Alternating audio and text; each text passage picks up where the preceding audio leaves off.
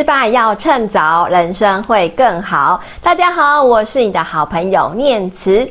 今天的失败学学失败呢，我想要分享一个我最近发生一件让我觉得哇，应该要放鞭炮、烟火等级的烟那个庆祝一下，就是呢，我经营的粉砖失败要趁早，正式突破五千关卡啦！耶！这时候应该要自己音效配一下，而且最厉害的是，在我突破了五千关卡之后，我以为啊，这应该是我人生一个嗯里程碑，蛮大的一个成就了。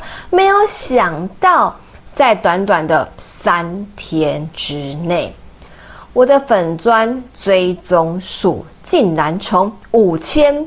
突破六千了！哇，天哪！怎么会在三天之内突破一千？就是来来到这个六千的关卡呢？我自己都觉得非常不可思议。所以呢，我今天想要在这一集啊，就是分享一下，到底为什么经营自媒体有哪些可能可以成功的一些关键心法，就希望透过这一集呢，能够分享给你，让。有心经营自媒体的人呢，也能够去做一些参考。而且这个六千的追踪数，我一块钱的广告费都没有花，也没有去办过一些什么呃抽奖啊，或者是一些交换粉丝的一些活动。所以呢，我这六千个追踪数完完全全都是来自于自然增加的。所以，如果今天你是一个没有广告预算的人，你也想要试着从经营自媒体找到未来人生方向，我想这一集应该会是蛮适合你来收听跟收看的一集哦。好啦，那现在我开始分享我的关键心法。第一个呢，就是。找到对的主题和切入点，在刚开始经营这个失败要趁早张念慈的粉丝专业的时候啊，其实老实说，我也不骗你啦，就一开始我没有真的很用心的想要经营粉丝专业。完全是因为大概三年前，我上了一个三天的数位行销工作坊的一个课程。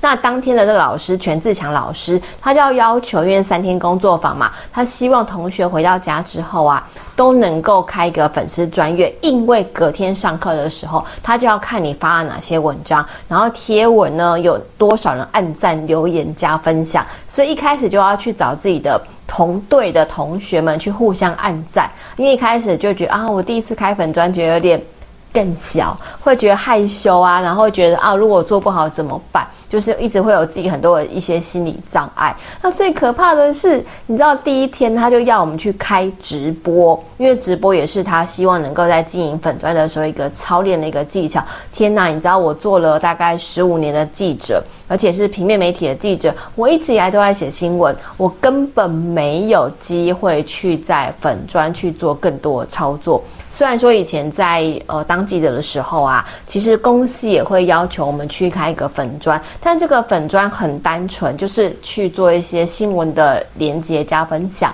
所以也没有太多所谓的一些操作技巧。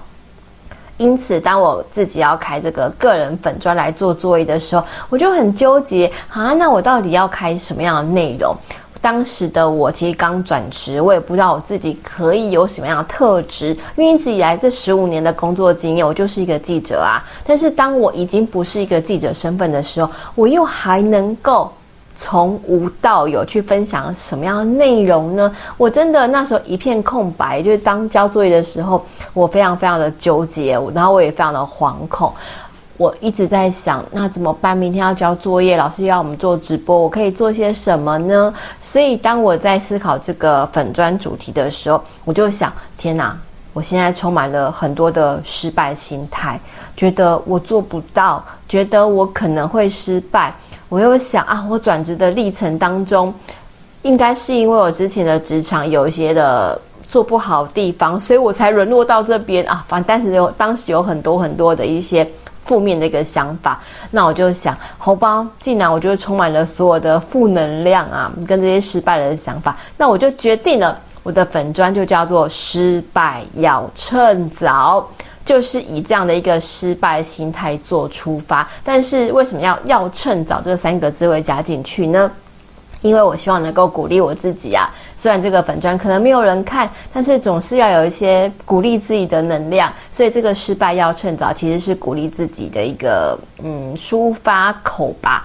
所以我就是以失败要趁早这样的一个出发点，那希望呢能够分享我的一些各式的失败经验，让大家知道失败是常态，然后也能够大让一些人透过这个粉砖，他能够感觉有被陪伴的感觉，因此有了一些勇气能够往前走。这是当时在开这个粉砖的时候我的一些想法啦。但是粉砖开出来啦，那。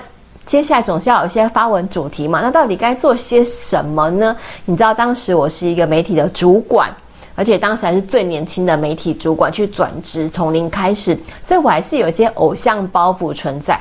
我的心中想象，嗯，好，虽然我是失败要趁早，可是我又希望能够不要让觉得让别人看不起，所以我心中就有一些纠结啊，很矛盾的地方。我想要去分享一些管理或是工作上一些。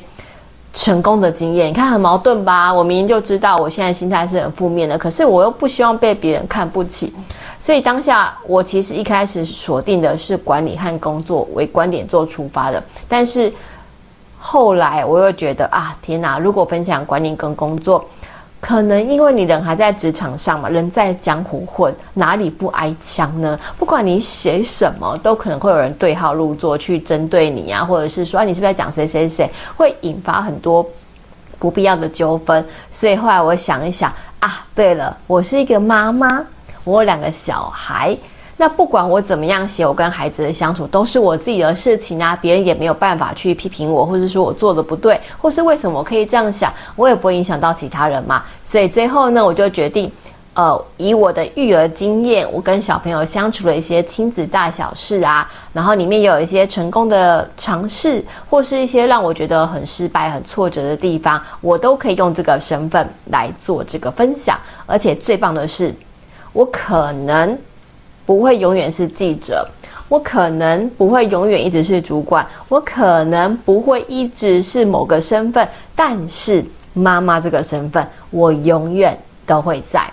而且亲子相处的点点滴滴呀，不管小孩多大，我永远都可以去分享每个阶段跟孩子的一些相处的一些经验。所以呢，最后呢，我就决定用这个亲子为出发点。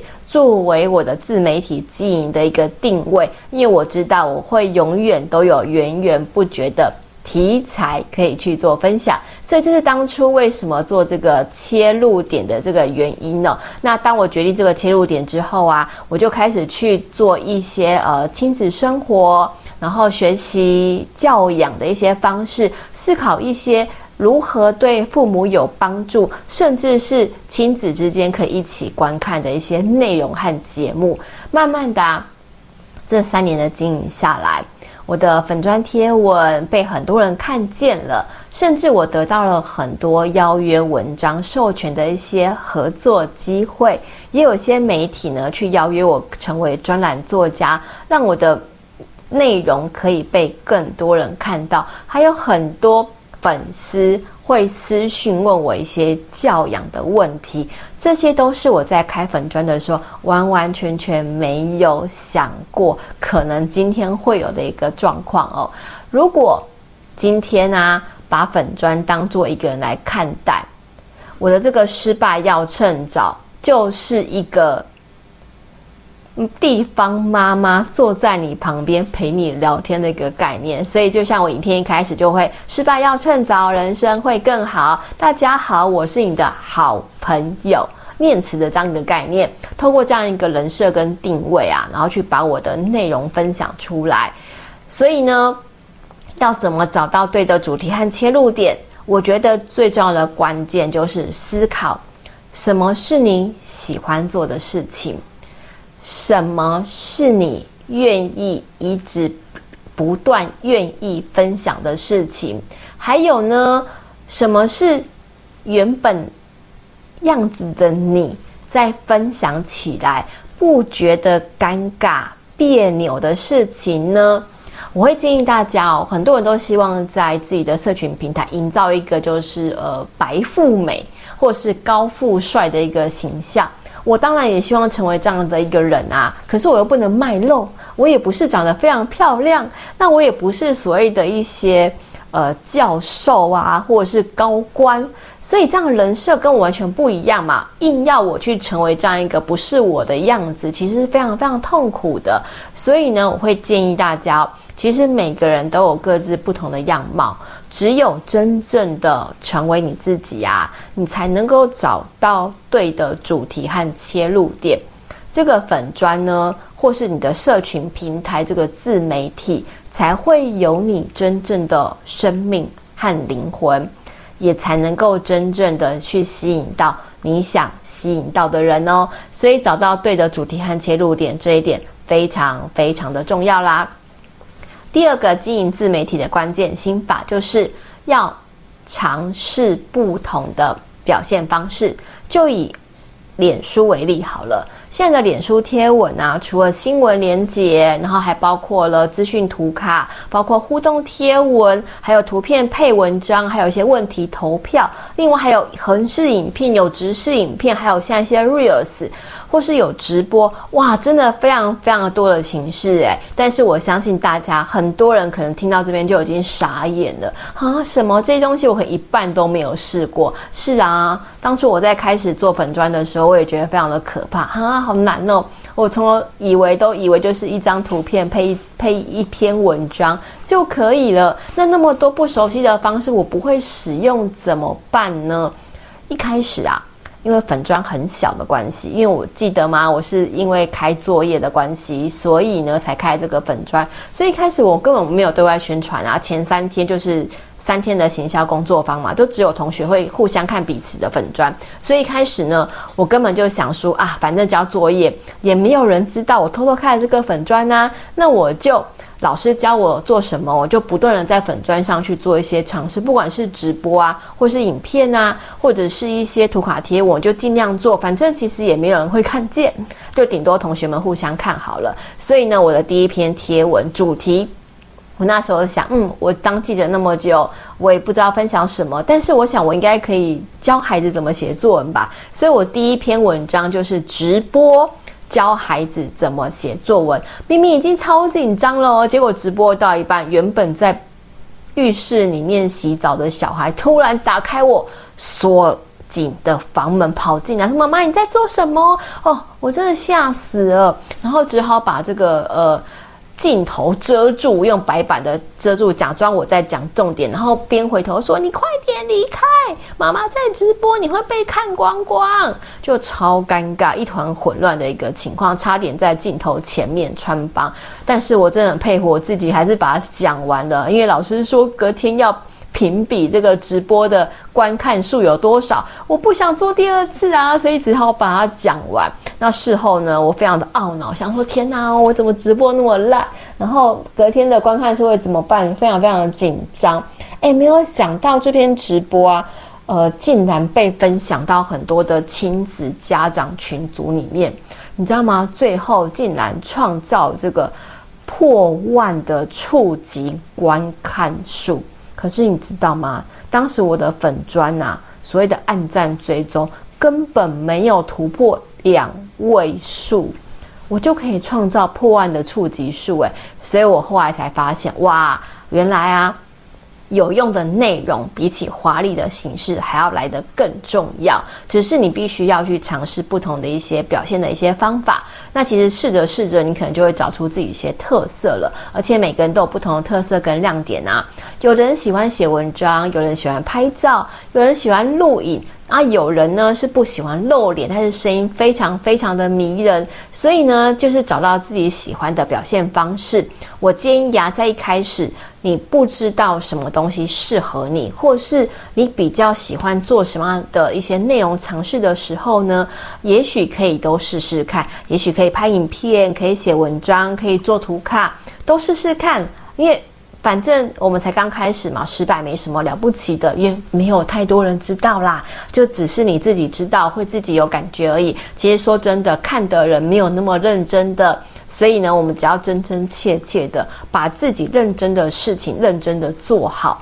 然后呢，从里面去思考，诶，我我比较喜欢拍影片呢，还是我比较喜欢录 podcast，还是我比较写喜欢写文章，或者是我不喜欢做资讯图卡，都很好啊。因为每个人都有各自的不同的特色，所以呢，只要找到自己最自在、最上手、最不觉得尴尬、难难做的事情，我觉得就很棒啦。因为有热情才会觉得快乐，才能够做得久啊。当然啦，我们经营自媒体。还有一个关键，绝对不是为了做兴趣。你只有把钱的概念放进来，你才会有未来。不然你只是做到累死，最后却是一个很很蠢的投资。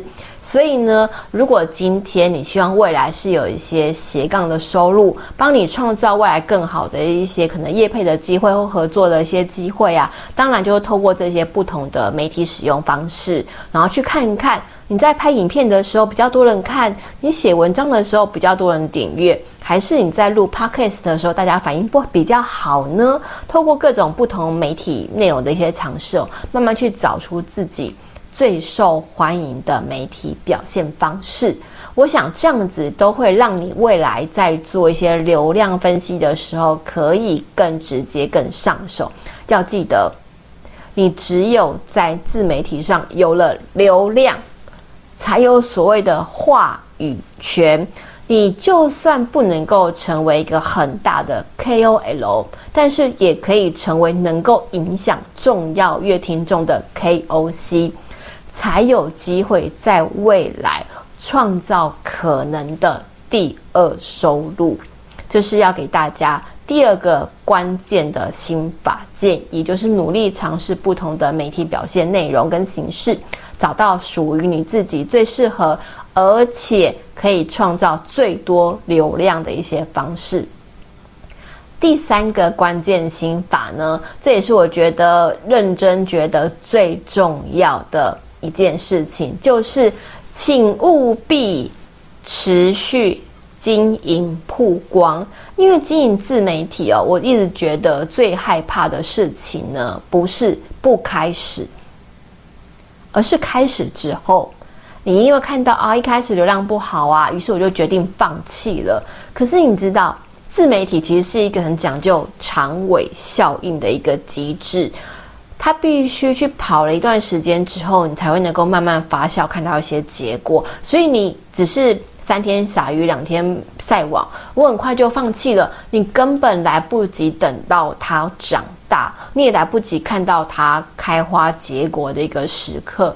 一开始我在开设失败要趁早这个粉砖的时候，老实说，我也是佛性经营，就是我只是交作业嘛。那既然三天课程结束之后，我好像也没有什么特殊一定要经营它的理由。但是我后来就想，嗯，如果我现在就放弃经营，可能老师教我的很多技巧我都会忘记。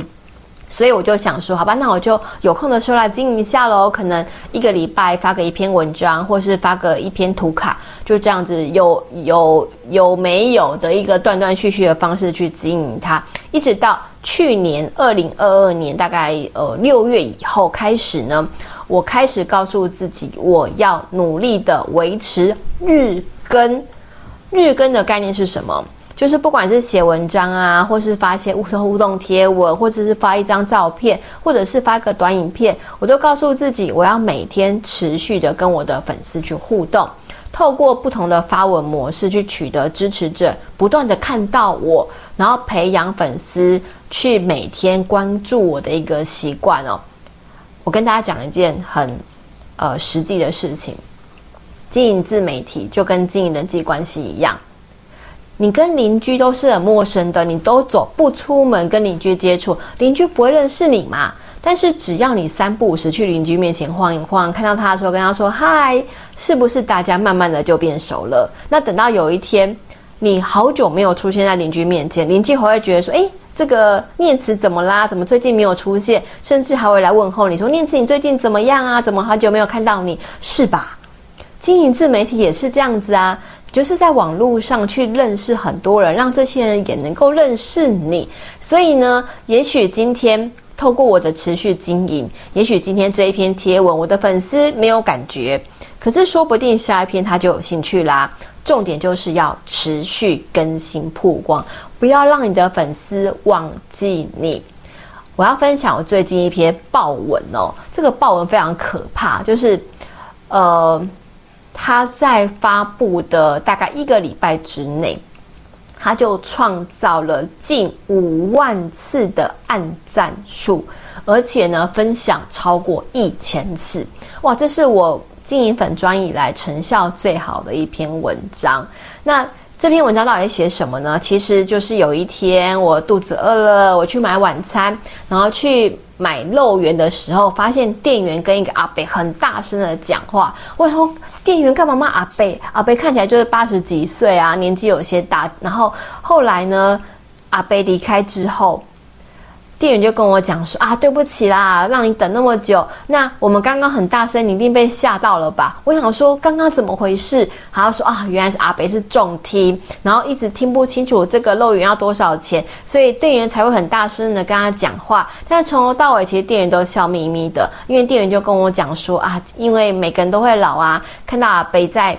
听不到的时候，我们就想到自己的爸爸，所以虽然很大声，但是我们也很希望能够让阿北能够觉得呃被尊重，然后能够很顺利的完成这个买肉圆的这个呃行为，来代表自己有一些自主的一些能力。哇，我听得很感动，于是我就把这篇文章写了下来。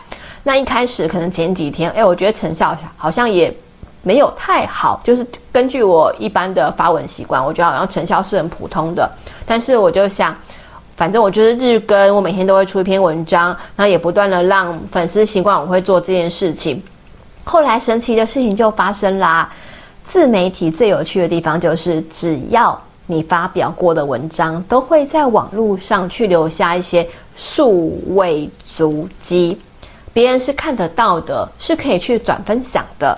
所以在三天之后，这篇文章被踊跃的分享，好多人都不断的去说，哇，我被感动到了，哇，我看的时候一边哭一边看呢。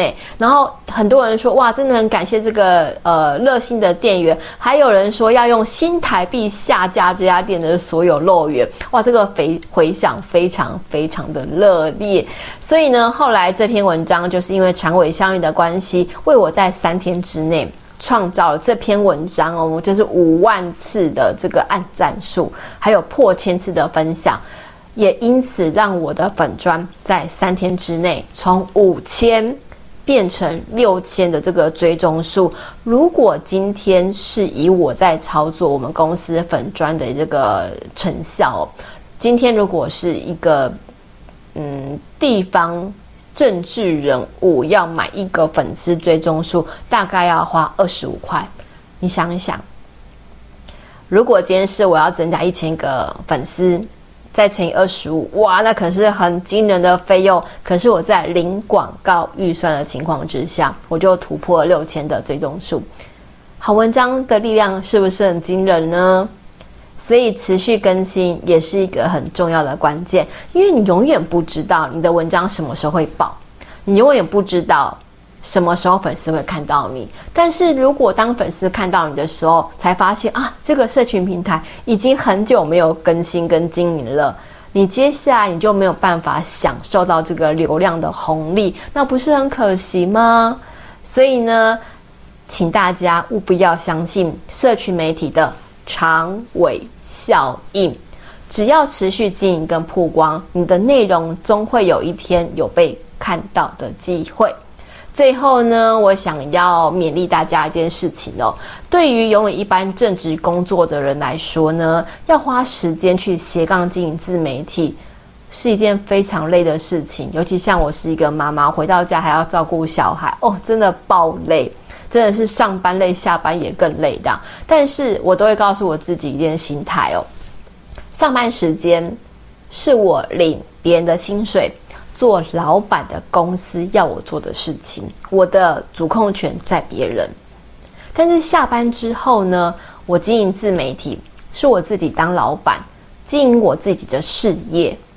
我赚到的是成就感和自我实现。如果经营的够好，还有可能会创造第二笔的收入。心态改变之后啊，你在操作自媒体的时候才会觉得开心快乐，而且愿意持续去做一些内容分享。所以总结今天的这个讨论，开始经营自媒体是不容易的。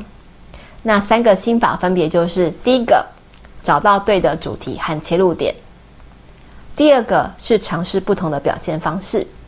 第三个是持续的经营和曝光，希望能够帮助你在自媒体经营路上更稳健踏实。有任何意见或想讨论的地方呢，都欢迎持续的追踪“失败要趁早”的脸书粉丝专业，以及“失败学学失败”的 Podcast 的节目，或者你也可以去按赞、追踪、订阅“失败要趁早”的 YouTube 频道。这些地方都可以找得到我。好，今天节目的最后呢，我要难得的来念一下让我非常感激跟感动的听众留言。在二月份的时候，有一位读者留言跟我说。他听了这个“我们会老，你会长大”的这一节节目，觉得非常非常的感动。他说这一句话呢，是他们对自闭症儿子的教育理念之一。他非常期待我的后续节目。谢谢这个读者叫做那个毛，谢谢那个毛你的支持，我会继续努力做出好节目的，也希望你能够继续留言给我哦。再来是最近的一个大人。的这个留言，他说呢，看见失败就离成功不远啦。念慈的每一集节目哦，都把来宾最低潮的时期挖出来，但是也让听众听见那个最真实的世界。只要愿意看见，光就在前面啊！谢谢那个毛，还有大人的这个分享，我会持续努力做出更好的节目。那如果你有任何的意见，或是希望我讨论的主题，都欢迎你在下面留言，也帮我分享给所有听众朋友，让他们能够继续支持这样的好节目，给我更多动力，为大家创造更好的内容。好，今天节目就到这边结束啦，谢谢大家，我们下次见，拜拜。